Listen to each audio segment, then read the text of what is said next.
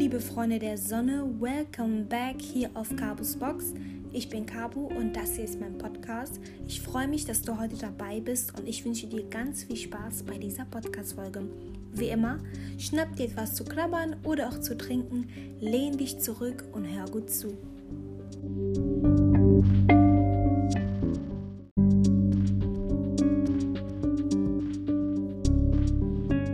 Der Black History Month. Ja, Leute, es ist finally soweit. Und ja, wer sich aber die erste Folge noch nicht angehört hat, der versteht bestimmt noch nicht ganz, was hier gerade passiert.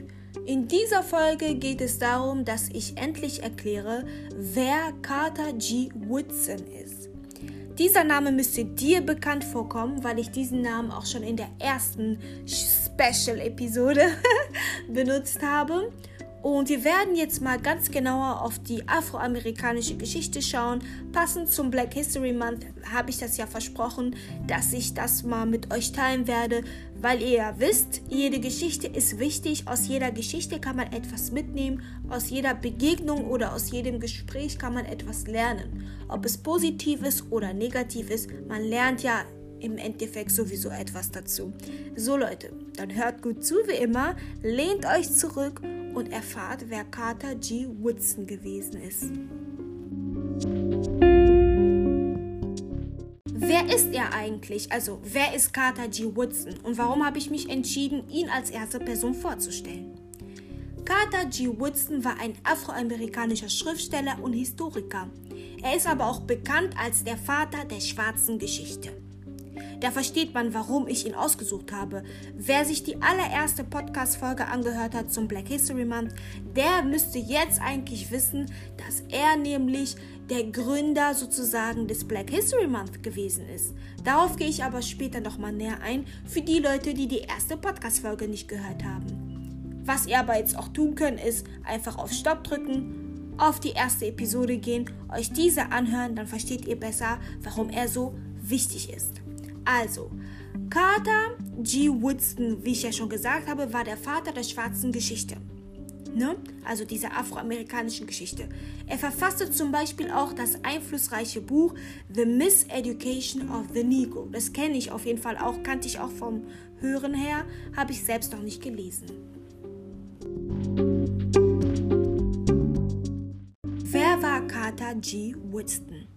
Also, er war in erster Linie natürlich Historiker und Schriftsteller und wie gesagt, er ist wirklich auch bekannt dafür gewesen, der Vater der schwarzen Geschichte zu sein. Warum eigentlich das Ganze? Weil er sich generell wirklich für die afroamerikanische Bevölkerung und Geschichte und generell für die Karriere und Education Afroamerikaner sehr stark eingesetzt hat. Interessant zu wissen ist, dass er selbst aber gar nicht aus so einer Familie stammt. Er war wirklich das vierte Kind von sieben Kindern und musste schon sehr, sehr früh arbeiten, um seine Familie zu unterstützen. Er ist geboren in Virginia, starb dann halt starb 1950 dann in Washington.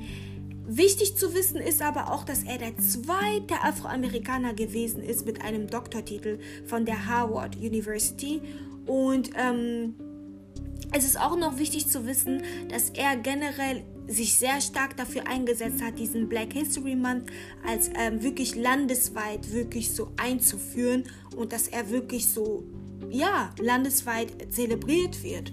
Und ähm, wichtige Information auch, finde ich, das zeigt, dass er wirklich sehr zielstrebig ist und dass er sich wirklich sehr stark auch für seine eigene Bildung eingesetzt hat, obwohl er nicht aus so einer ja, finanziellen, stabileren Familie kam, hat er sich selber durch seinen Willen ja, sich gewisse Türen geöffnet. Zum Beispiel begann er dann sozusagen die Highschool erst in seinen späten Teenagerjahren, aber er war wirklich sehr, sehr gut und sehr diszipliniert und ähm, es zeigte sich auch dann, dass er wirklich einfach sein, also ein vierjähriges Studium einfach in weniger als zwei Jahren geschafft hatte.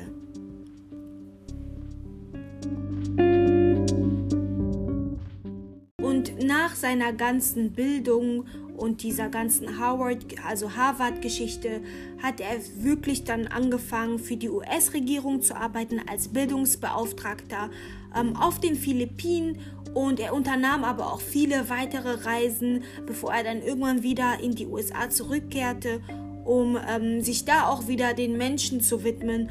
Und ähm, generell, ja, hat er wirklich eine Karriere hingelegt. Und ich meine, hey, der zweite afroamerikanische, also Schüler oder Student zu sein mit einem Doktortitel ist schon so ist schon sehr sehr stark, aber ich glaube, dass es da für damals einfach noch mal so eine krasse Leistung gewesen ist, auch zu den Zeiten, in denen er selbst auch gelebt hat. Und ähm, ich glaube, er wollte auch generell auch auch sich selbst auch als Beispiel nehmen, dass man als Afroamerikaner definitiv auch seine Bildung nicht unterschätzen sollte. Und er setzte sich ja generell ein, auch ähm, für die Bildung Afroamerikaner und für den Fortschritt afroamerikanischer, der afroamerikanischen Gesellschaft. Auf jeden Fall ein sehr beschäftigter Mann und er gründete zum Beispiel 1915 die Association for the Study of Negro Life and History, diese wurde damals umbenannt dann auch, also dieses Negro ist weggefallen und wurde in Association for the Study of African American Life and History umbenannt. Und ich sagte ja bereits, dass ihm wirklich, er hatte einfach sehr, sehr großes Interesse daran, an dieser Af afroamerikanischen Geschichte. Ihm war es wichtig, dass die afroamerikanische Geschichte auch korrekt wiedergegeben wird, dass auch so wichtige schwarze Personen auch öffentlich benannt werden. Und ich meine, es gab einfach halt ein Whitewashing. Das habe ich in der ersten Podcast-Folge dieser Special Black History Month Episode schon mal gesagt. Es gab ein Whitewashing von vielen Errung Errungenschaften schwarzer Personen. Und das wollte er auch einfach vermeiden. Er wollte wirklich versuchen, diese afroamerikanische Geschichte nach vorne zu bringen durch Bildung. Das war zum Beispiel seine Herangehensweise. Und so war das zum Beispiel, dass diese Association, die er gegründet hat, das Ziel war es dann, die historischen Beiträge Afroamerikaner in den Mittelpunkt zu stellen. Ich sagte ja, darum geht es ja auch in diesem Black History Month. Daran merkt man, dass diese Sache sich eigentlich dass diese Sache von ihm kommt. Ne? Auch beim Black History Month geht es darum, die Errungenschaften schwarzer äh, Personen in den Vordergrund zu, zu stellen. Wirklich so schwarze Arbeiten, Wissenschaftler, Künstler generell so zu würdigen und auch ähm, öffentlich ähm, bekannt zu machen, weil das immer noch schwierig ist. Und da kann man auch Parallelen ziehen. Ich habe auch schon mitbekommen, und auch vieles mich mit anderen schwarzen Personen unterhalten. Es ist nun mal so, dass ganz viele schwarze Blogger es einfach schwer haben, auch zum Beispiel an Reichweite zu gewinnen. Nehmen wir das äh, Einfache Beispiel Social Media. Wir alle haben was mit den sozialen Medien zu tun, ob wir wollen oder nicht. Unsere Zeit ist einfach so, dass wir auch durch die sozialen Medien vernetzt sind. Und es ist halt auch wirklich so, dass immer noch sehr, sehr viele schwarze Personen halt nicht gesehen werden. Und das meine ich gar nicht im Grund, also das meine ich gar nicht aufgrund von Diskriminierung. Einfach generell ist es sehr schwer, ähm, dass so schwarze Personen in den Mittelpunkt kommen mit ihren Arbeiten oder dafür bekannt sind. Viele Leute sind ja ganz oft darüber verwundert, oh mein Gott, das hat eine schwarze Person gemacht. Und selbst schwarze Personen sind selber darüber verwundert, ach, diese Erfindung kam von einem Schwarzen. Wow! Und mit der Auseinandersetzung der eigenen Geschichte und generell der Aufarbeitung dieser ganzen Geschichte lernt man so viel dazu, dass schwarze Menschen vieles bewirkt haben. Und ich glaube, das wollte er, glaube ich, auch. Das interpretiere ich jetzt aber so. Ich denke, dass es ihm auch wichtig war, das auch zu zeigen. Und vielleicht heißt sein Buch ja auch deswegen The Miseducation, weil er zeigen möchte, dass unsere Geschichte uns oft fehlleitet, weil die Geschichte wird oft von denen geschrieben, die gewonnen haben, aber es muss ja nicht mal die Wahrheit sein heißen, ne? also bedeuten. Jedenfalls ist es ja, wie ich eben gesagt habe, ist es ihm wichtig gewesen, wirklich die Geschichte wirklich Afroamerikaner in den Mittelpunkt zu stellen. Und so war das zum Beispiel, dass er dann auch später, ähm, ein Jahr später, gründete er so eine Zeitung auch wieder so die Zeitung für Negro History, ne, wieder Geschichte, sein Schwerpunkt halt. Und ähm, ja, gleichzeitig war auch einige Jahre später, setzte er sich dafür ein, wirklich, dass er Lehrern bei ihren Studien geholfen hat, über afroamerikanische Geschichte wirklich passende Quellen zu finden, generell eine Unterstützung zu sein. Ich meine, er war der zweite Afroamerikaner mit einem Doktortitel von der Harvard University. Er war auf jeden Fall, sein Ansehen war sehr, sehr hoch und er war auch einfach schlau und er konnte wirklich auch den Menschen da in dieser, also in diesem Bereich auf jeden Fall helfen. Genau. Habe ich ja schon zu Beginn gesagt, war er Schriftsteller und Historiker und deswegen auch diese Zeitung, ne? falls ihr nicht verstanden habt, hm, warum gründet er jetzt so eine Zeitung. Er war ja Schriftsteller und da war es ihm auch wichtig, auch sich da wieder auf so afroamerikanische ja, Personen und Geschichten zu, ähm, zu beziehen, sich dazu zu äußern und ja, aber auch außerhalb seiner Schrift, also schriftstellerischen Tätigkeiten hat er natürlich auch ganz, also mehrere Positionen im akademischen Bereich zum Beispiel gehabt. Ne? Er war Direktor einer High School in Washington. Natürlich nicht nur Direktor, danach war er auch Dekan. Er war einfach wirklich sehr beschäftigt und was ich sehr inspirierend an ähm, Woodston finde, ist, dass er sich wirklich auch generell nicht nur dafür eingesetzt hat, diesen Black History Month wirklich landesweit einzuführen, sondern generell setzt er sich dafür ein, dass auch Schulen und andere Organisationen ähm, auch ein spezielles Programm der Förd also zur Förderung des Studiums, allgemein so der Bildung für afroamerikanische Schüler, aber auch in Bezug auf afroamerikanische Geschichte sich beteiligen können. Und ähm, diese ganzen Programme, die er da so erfunden hat, sozusagen eingeführt hat, ähm, gab es schon damals im Februar 1926 in dieser Negro History Week, wo alles halt angefangen hat. Und diese Programme wurden damals erweitert und dann auch in diesen Black History Month mit einbezogen.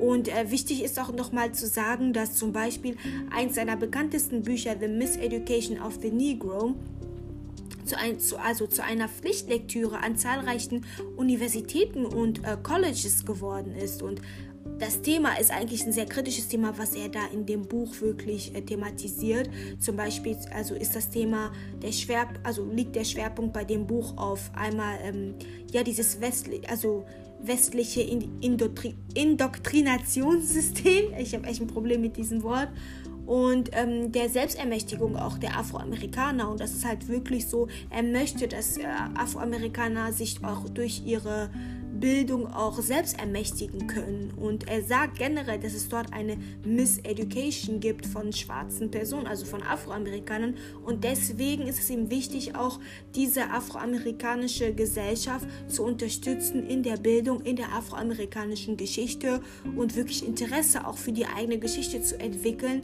um auch zu sehen, ja, die eigene Geschichte kann einen so viel belehren, dass man merkt, ähm, ein Interesse dafür entwickelt, dass die, die, die Zukunft oder die Gegenwart mitzugestalten. Ich könnte mir sehr gut vorstellen, dass es auch seine, dass er ebenfalls ähnliche Gedanken gehabt hat. Und genau. Und wie ich schon zu Beginn sagte, führte er ja diesen Black History Month ein, also eigentlich als Negro History Week. Und ähm, er wählte diesen Monat, den Februar, weil es wirklich auch der Geburtsmonat von äh, sehr, sehr wichtigen Personen gewesen ist, wie Frederick Douglass oder der Präsident des Präsidenten Abraham Lincoln. Und er wollte diese zwei wichtigen Persönlichkeiten, die sich der, für die Abschaffung der Sklaverei eingesetzt haben, auch in gewisser Weise ehren. Deswegen wählte er auch den Februar.